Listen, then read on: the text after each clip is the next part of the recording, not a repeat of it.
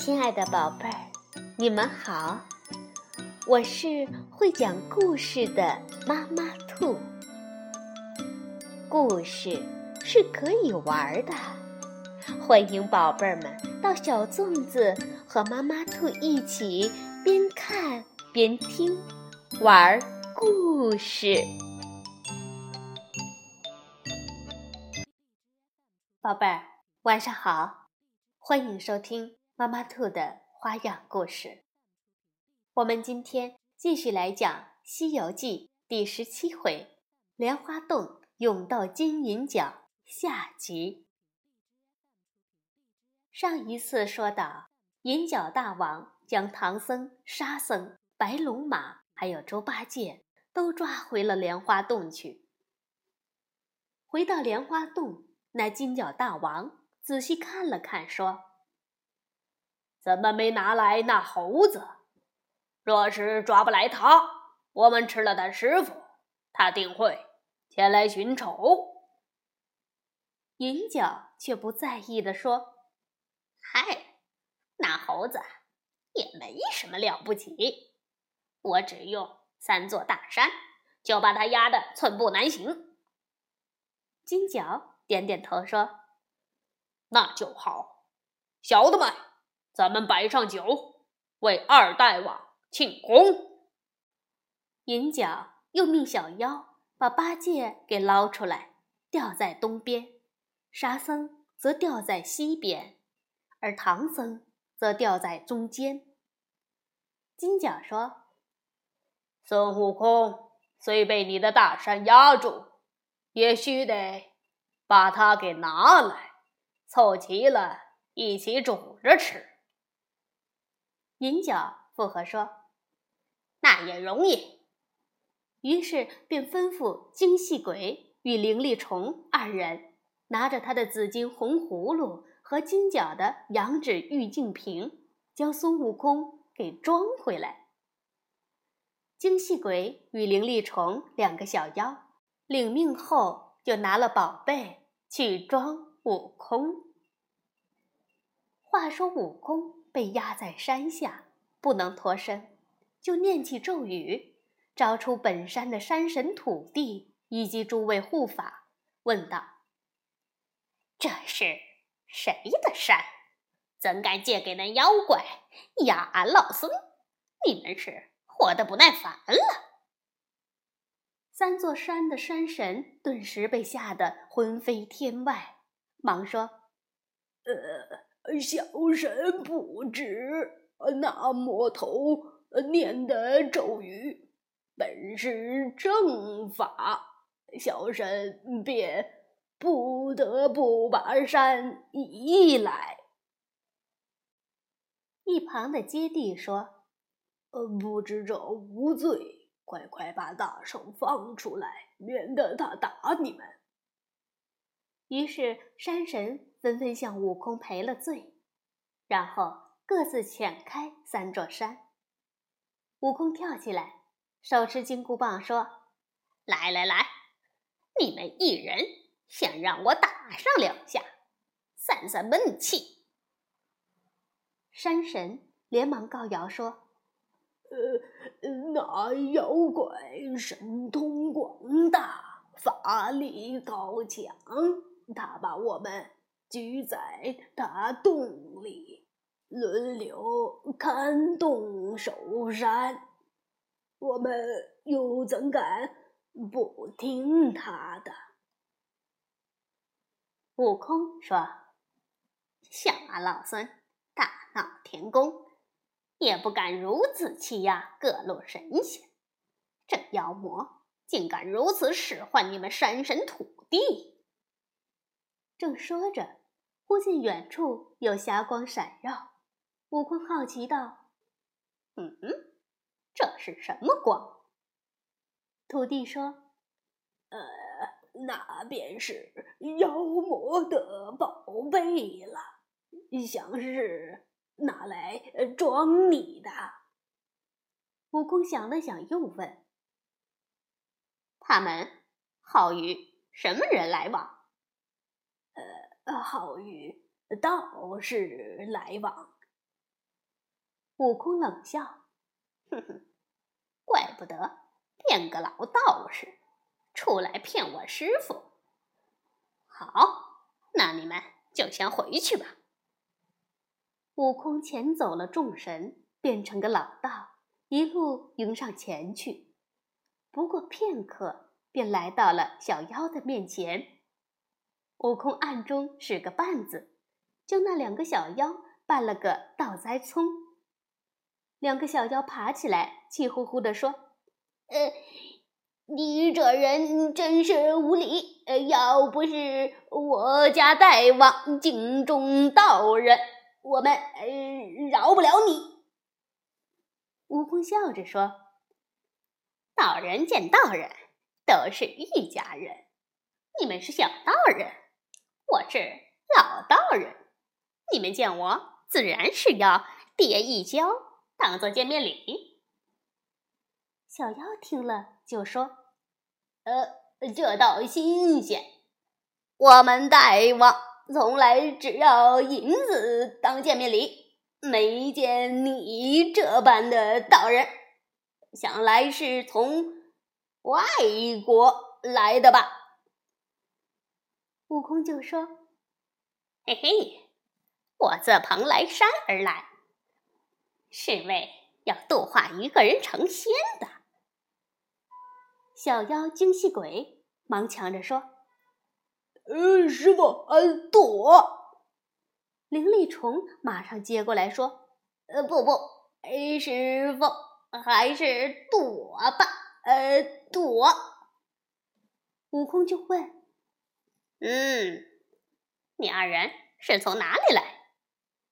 小妖说：“呃，我们从莲花洞来，奉大王之命来拿呃孙悟空的。”悟空就说：“孙悟空，嗯，我跟他也有些账要算算，不如。”我跟着你们去拿它，也好助你们一臂之力。小妖听了，却得意地说：“嘿嘿，不用师傅动手，我家二大王已经用三座大山压住他了，还让我们拿了他们的宝贝红葫芦和玉净瓶。”来装那孙悟空，只要呃呃叫他一声，他一应，就会被装到里面，再贴上太上老君急急如律令的封符，他可就出不来了。等一时三刻过了，立即就会化为一滩呃脓血呢。悟空听了，暗道：“听起来可是个厉害宝贝。”想了想，悟空说道：“那可否让老道看上一看？”小妖就小心翼翼地拿出宝贝。悟空接过，细看了，本想拿起就走，又怕被人笑话，白日抢劫，就说。嗯，其实我也有个宝贝。小妖就好奇的问：“呃呃，那让我们也开开眼呗？”悟空就伸手从尾巴上拔根毫毛，暗中变出一个一尺七寸左右的紫金红葫芦，说道：“哼。”这就是我的宝贝葫芦。小妖看了，摇头说：“哎，呃，这葫芦大是大，只怕中看不中用啊。我们这宝贝，别小看它，那可能装下整整一千人呐。”悟空就说。嘿，装人又有什么稀罕？我的宝贝还能装天呢。小妖就取笑悟空说：“你可真会扯谎，天怎么能装？”悟空说：“怎么不能装？不信，我就装给你们看看。”灵力虫想了想说：“呃，哥哥，如果他的宝贝真这么厉害，不如咱们就跟他换了吧。”精细鬼想了想，也说：“要是真能装天，怕是他也不肯换吧。”灵力虫又说道：“咱们。”有两件换换他一件，只让他先把天转给我们看看。悟空在一旁听得清楚，就念起咒来，招出护法神，暗暗说道：“给我上奏玉帝，就说俺老孙要与小妖们换宝贝，让玉帝老儿把天借我装半个时辰。”若是说半生不肯，我就立刻打上凌霄殿去。护法神日游神来到凌霄殿，奏明了玉帝。玉帝苦笑说：“这猴头怎么仍是如此无礼？这天怎能装得起来呀？”哪吒站出来出主意道。可到北天门向真武帝君借了造雕旗，往南天门上一展，将日月星辰都遮了，只说天被装了去，也无不可。玉帝觉得此主意不错，便派哪吒向真武帝君借来了造雕旗。日游神回到悟空身边，悄声地对他说：“哪吒三太子已准备好前来助你。”悟空暗自点头，就回过身对小妖们说：“嗯，好了，那我就开始装天喽。”小妖说：“呃，要装就装，啰嗦个什么劲儿？”悟空说：“方才我那是在念咒呢。”说完，就把葫芦高高的抛起来。哪吒在南天门见了，立即把造雕旗展开，霎时间天地一团昏暗，日月星辰皆已不见，四周黑漆漆不见五指。小妖们吓坏了，忙说：“呃，师傅，我们呃见识过了，你快把天放出来吧。”悟空又念咒语，哪吒这才收了旗。重见天日，小妖欢天喜地的交出了葫芦与净瓶，换取了悟空的假葫芦。悟空见小妖只顾着端详那假宝贝，趁机跳上空中向哪吒道谢。小妖抬头不见了悟空，说道：“这神仙也是说谎话。”说是换了葫芦就渡我们成仙，这会儿怎么跑了？于是又拿着葫芦，学着悟空的样子往上一抛，没想那葫芦“噗”的一声落下地来，又一抛，又落下来。小妖面面相觑，说：“可别是个假的。”悟空隐在一旁看得明白，便身子一抖，收回毫毛。小妖方知上了大当，慌忙跑回洞报告给两位大王。悟空化成一只苍蝇，紧紧尾随在小妖的身后。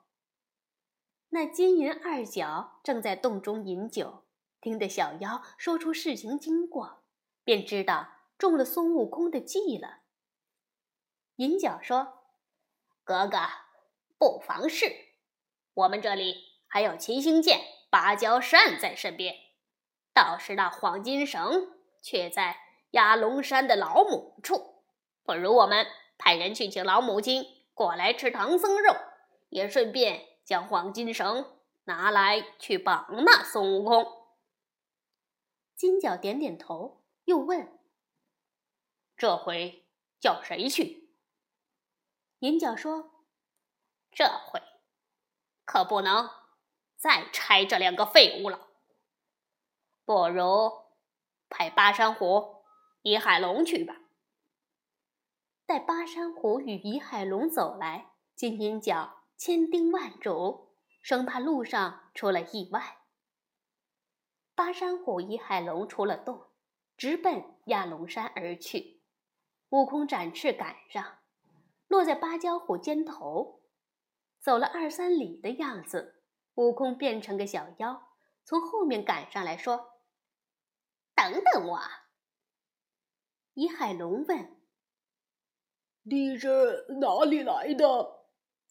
悟空说：“咦，一家人都不认识了。”小妖摇头说：“面生不认识。”悟空就说：“呃，我是外班的。”哦，原来是外班的长官。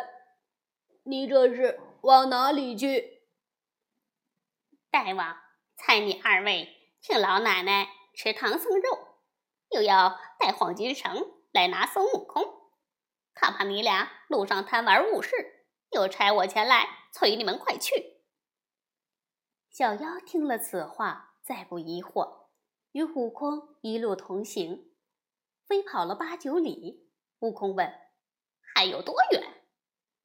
李海龙往前一指，说：“乌林子里那边就是了。”悟空放下心来，取出棒。将二小妖打死，扔在草丛里，又拔下一根毫毛，变作巴山虎，自己则变成一海龙，来到林中，找到洞口叫门，守门的女妖问明来历，便放了悟空进去。悟空进到二门里，看见洞当中坐着位白发苍苍的婆婆，悟空一身傲骨，不肯低头。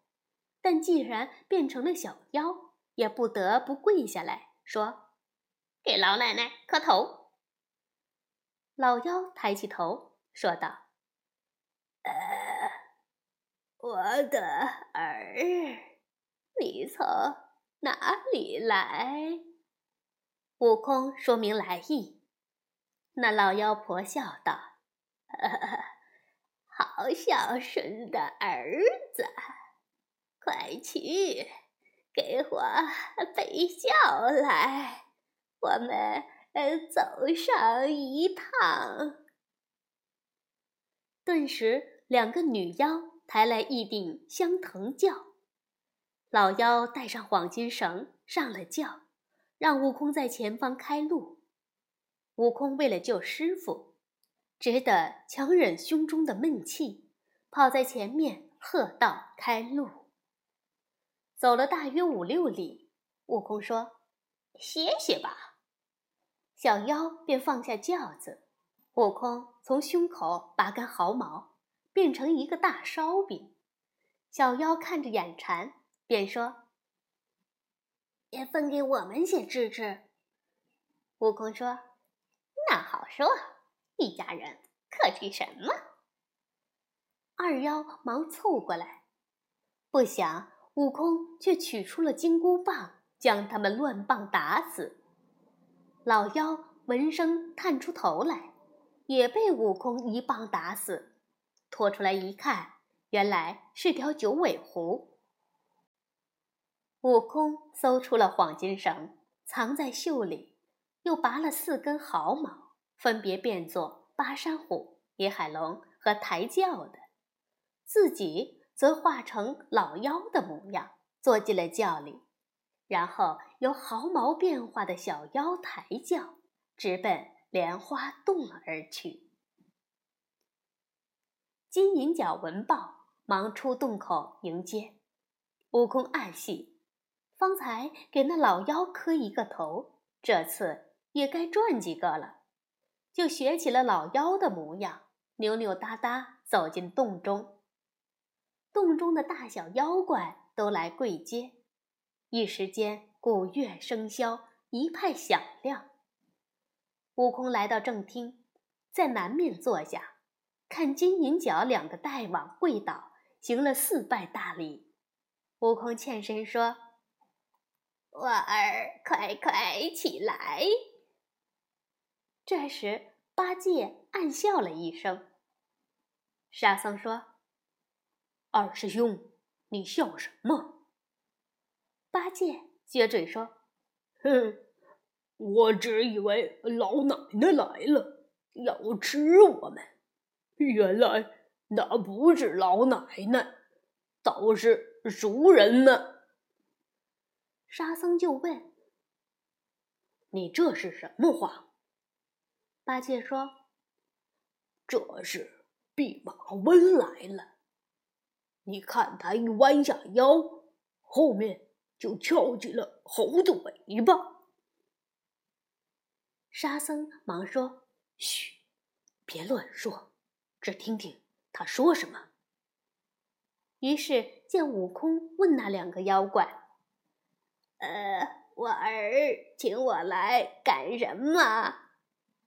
二位大王说：“我们是请母亲来吃唐僧肉的。”悟空就说：“呃，这唐僧肉我倒没什么兴趣，倒是猪八戒的这对耳朵我很是喜欢，不如割下来给我下酒吧。”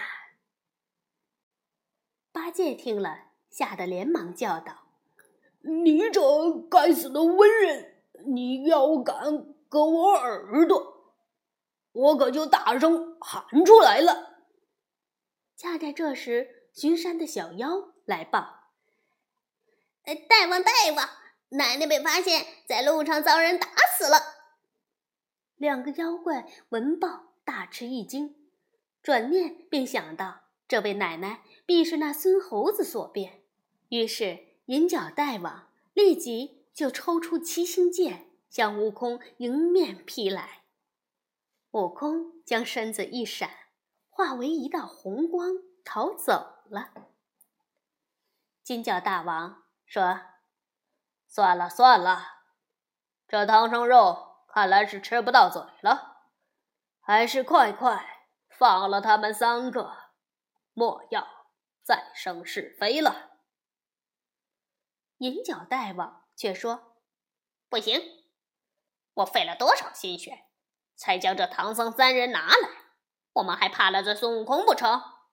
且等我去与他战个三百回合，他若胜不过我，这唐僧还是我们口中之食。”于是二怪当即披挂整齐，提着七星宝剑。走出洞门，高叫道：“孙悟空，快快还我宝贝与母亲来，我就饶了你们西去。”悟空骂道：“嘿嘿，你这妖怪，自己错认了你孙爷爷，还不快将我师傅师弟放出来，也免得你孙爷爷自己动手。”两个妖怪跳在半空中。与孙悟空厮打起来，直战了三十回合，也不分胜负。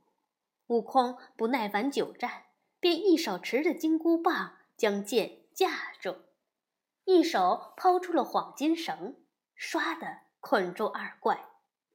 两个妖怪认得那是自家宝物，便念了松绳咒，将绳子卸下，又反手抛回去，捆住了悟空。两个妖怪又从悟空的身上搜出了葫芦与净瓶两件宝贝，将那悟空也拿进洞去，绑在柱子上。八戒见悟空也被捉来，不禁哈哈笑着说：“呵，猴哥，这回你耳朵吃不成了吧？”悟空说：“你这呆子！”还幸灾乐祸，待俺老孙先出去，再来救你们。悟空见那二位大王只顾着吃酒，就把金箍棒变成了钢锉子，翻过黄金绳变成的金刚圈，几下就错断了。跳出来后，又拔根毫毛，变个自己的假身，仍被拴在那里。他的真身则化成个小妖，立在两位大王的身边。八戒就喊：“不好，不好！这回拴的都是假货，掉的才是真身。”大妖怪金角祈道：“他喊什么呢？”悟空变成的小妖忙回答说：“他那是让孙悟空逃呢。”银角大王说。叫孙猴子逃走，想得倒美！去打他二十棍。悟空就拿棍来到八戒的面前，低声呵斥道：“老孙变化是为了救你们，你个呆子，乱嚷些什么？偏怎么偏偏你能认出我？”八戒也笑着说：“嘿，你的脸虽变了，可屁股……”还是红的，那可变不过来。悟空冷哼了一声，走到厨房里，伸手在锅底处抹一把灰，又抹在屁股上，遮住了那红。然后又回到大厅说：“呃，大王，那猴子不老实，可别把宝贝磨坏了。不如换一根粗绳子绑他吧。”银角二怪答应后，他就用一根粗绳捆住了假悟空，却把真的黄金绳换下，藏于袖中，又拔根毫毛变成假的黄金绳，递给了金角大怪。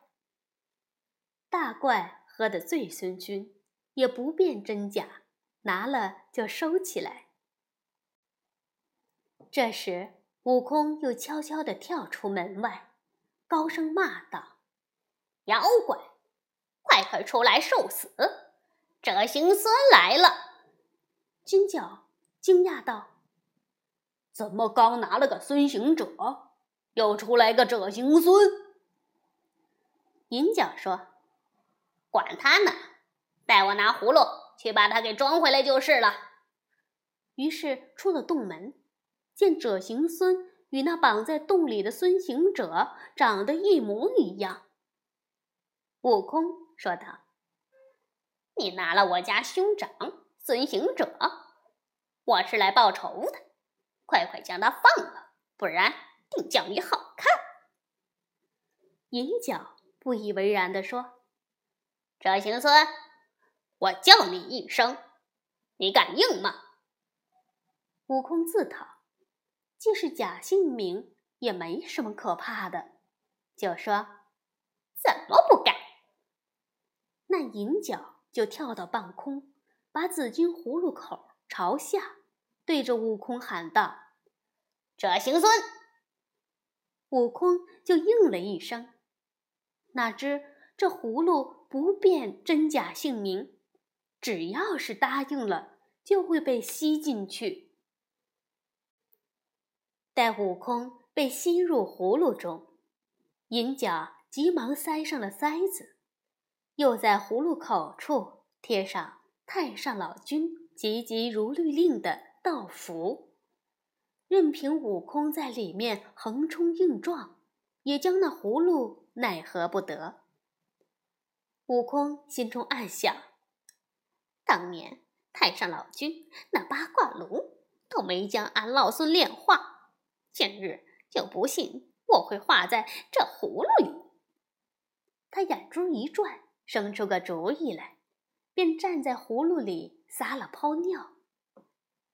银角进了洞，说：“哥哥，你看，我把那这行孙捉回来了。”金角说：“等个一时三刻，把它画在葫芦里，再接那老符。”悟空这时在葫芦里惊叫道：“不好，不好！怎么俺老孙的脚没了？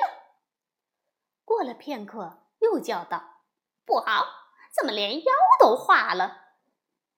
银角听得哈哈大笑，金角也说：“看来化的差不多了，不如掀开看看。”悟空闻得此言，立即拔根毫毛，变成个半截身子，真身只变成一只飞虫，躲在葫芦口边。等两个妖怪打开了葫芦口，悟空便趁机飞出来，又变成倚海龙站在一旁。金角看了看那半截身子，这才放下心，又盖上葫芦，贴上道符。金角笑着给银角敬酒，说：“有劳贤弟了。”银角一手拿葫芦，又怕一手接杯不恭敬，便把那葫芦交给了悟空，用双手去接那酒杯。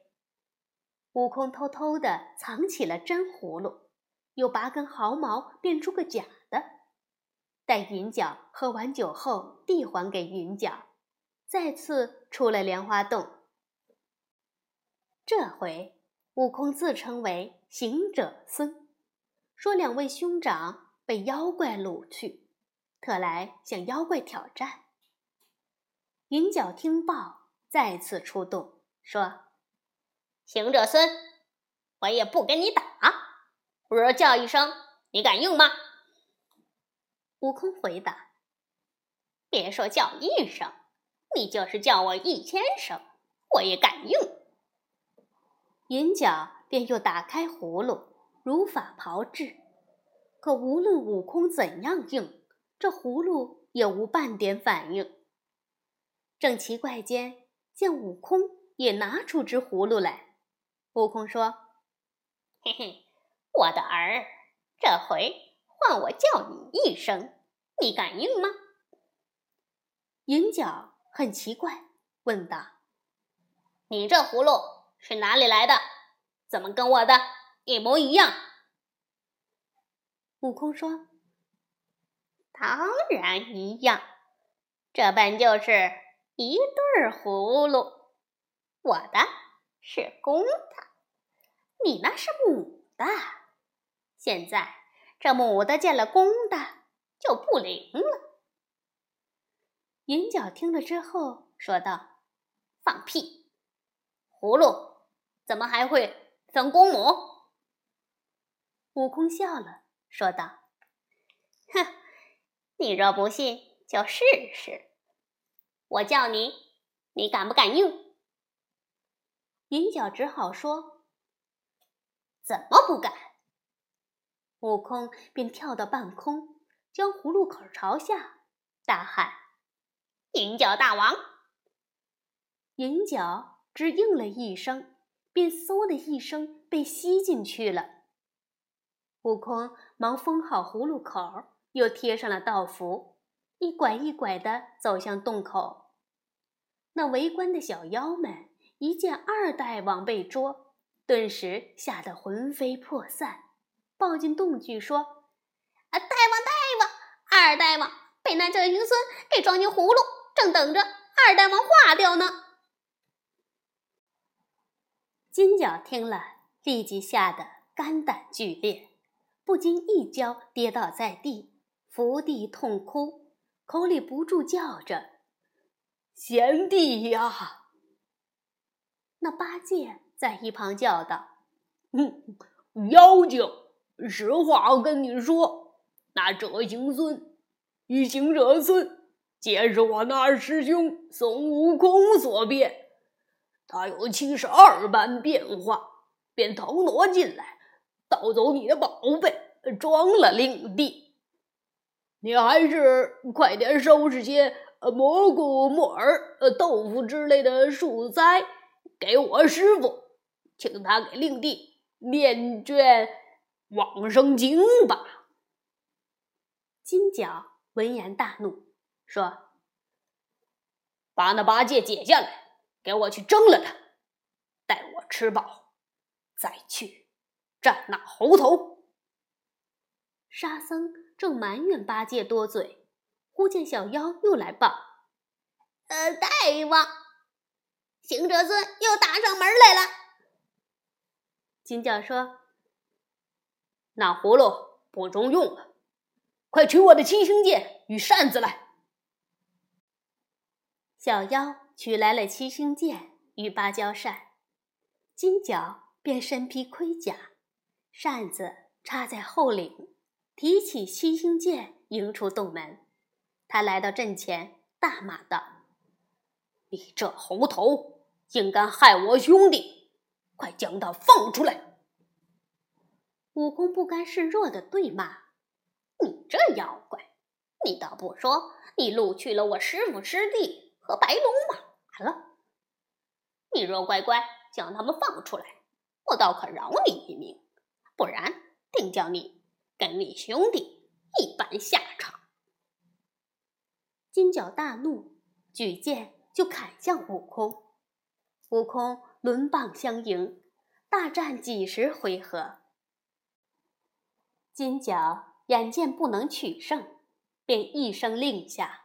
令几百个小妖蜂拥而上，悟空也不慌张，只将左肋上毫毛拔下一把，吹口仙气，化成无数小猴，直将那小妖们杀得落花流水，哭爹喊娘。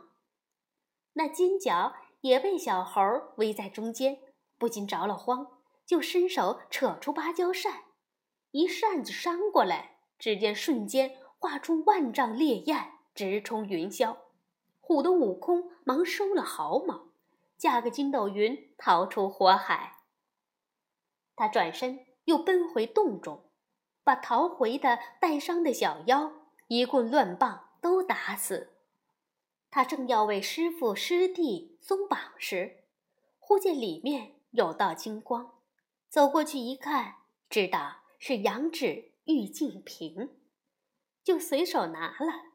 这时，迎面碰见了回洞的金角，也不动手，只架个筋斗云飞出洞去。金角眼见小妖横死洞中，忍不住放声大哭，待哭累了，竟然伏在石岸上睡着了。话说，悟空在外面等了半晌，却听洞中渐渐没了动静，暗道奇怪，就悄悄地溜进洞中。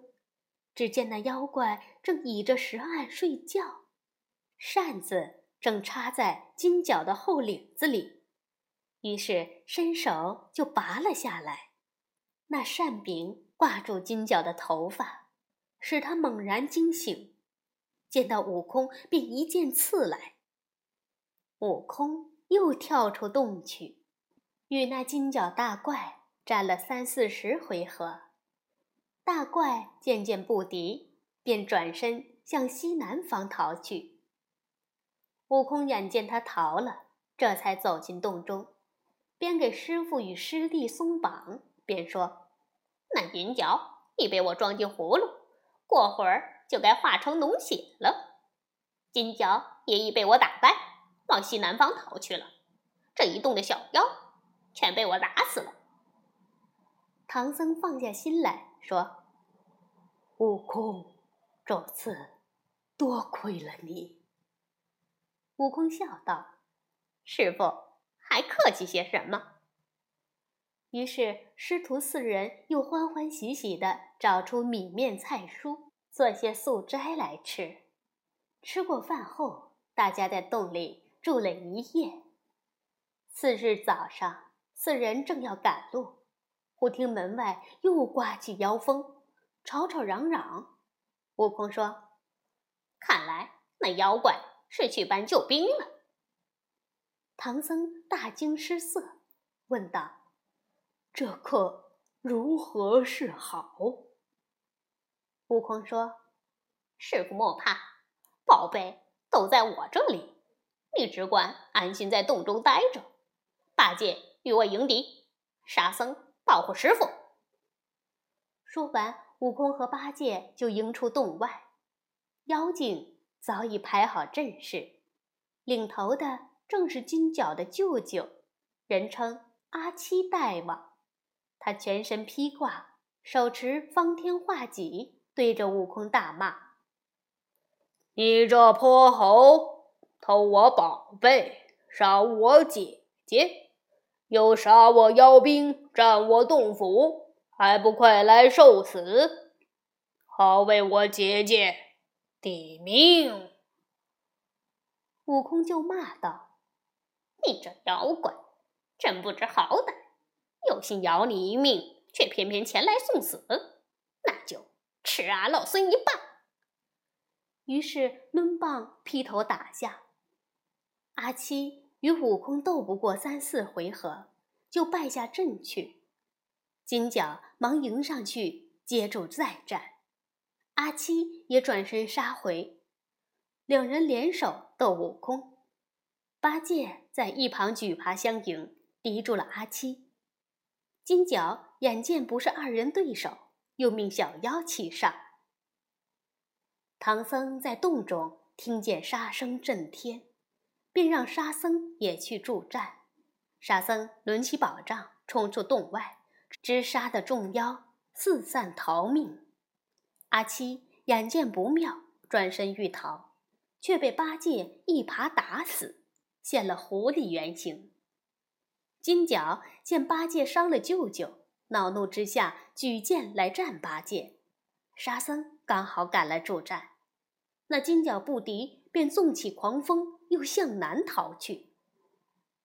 悟空忙跳到空中，取出净瓶，将瓶口对准他，喊了声：“金角大王！”那金角逃跑中。冒冒失失的应了一声，顷刻被装进瓶中。悟空忙贴上道符，又拾起七星剑，与八戒、沙僧高高兴兴地回到洞中。待收拾了行李，又请唐僧上马，直奔西方而去。正走着，路边闪出个白胡子老头，他拦住唐僧的马，说道。和尚，快还我宝贝来！悟空一看，认出是太上老君，就施礼说：“老官儿，你这是哪里去？”又装傻道：“你说的什么宝贝？”太上老君笑了，说道：“你这泼猴，还想抵赖？”快将我宝贝还来吧！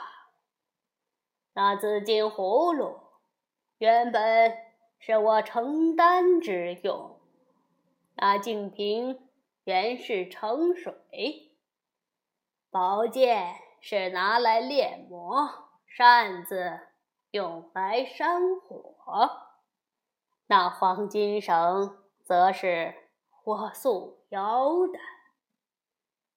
那两个金银角，原是我宫中的童子，一个看金炉，一个看银炉。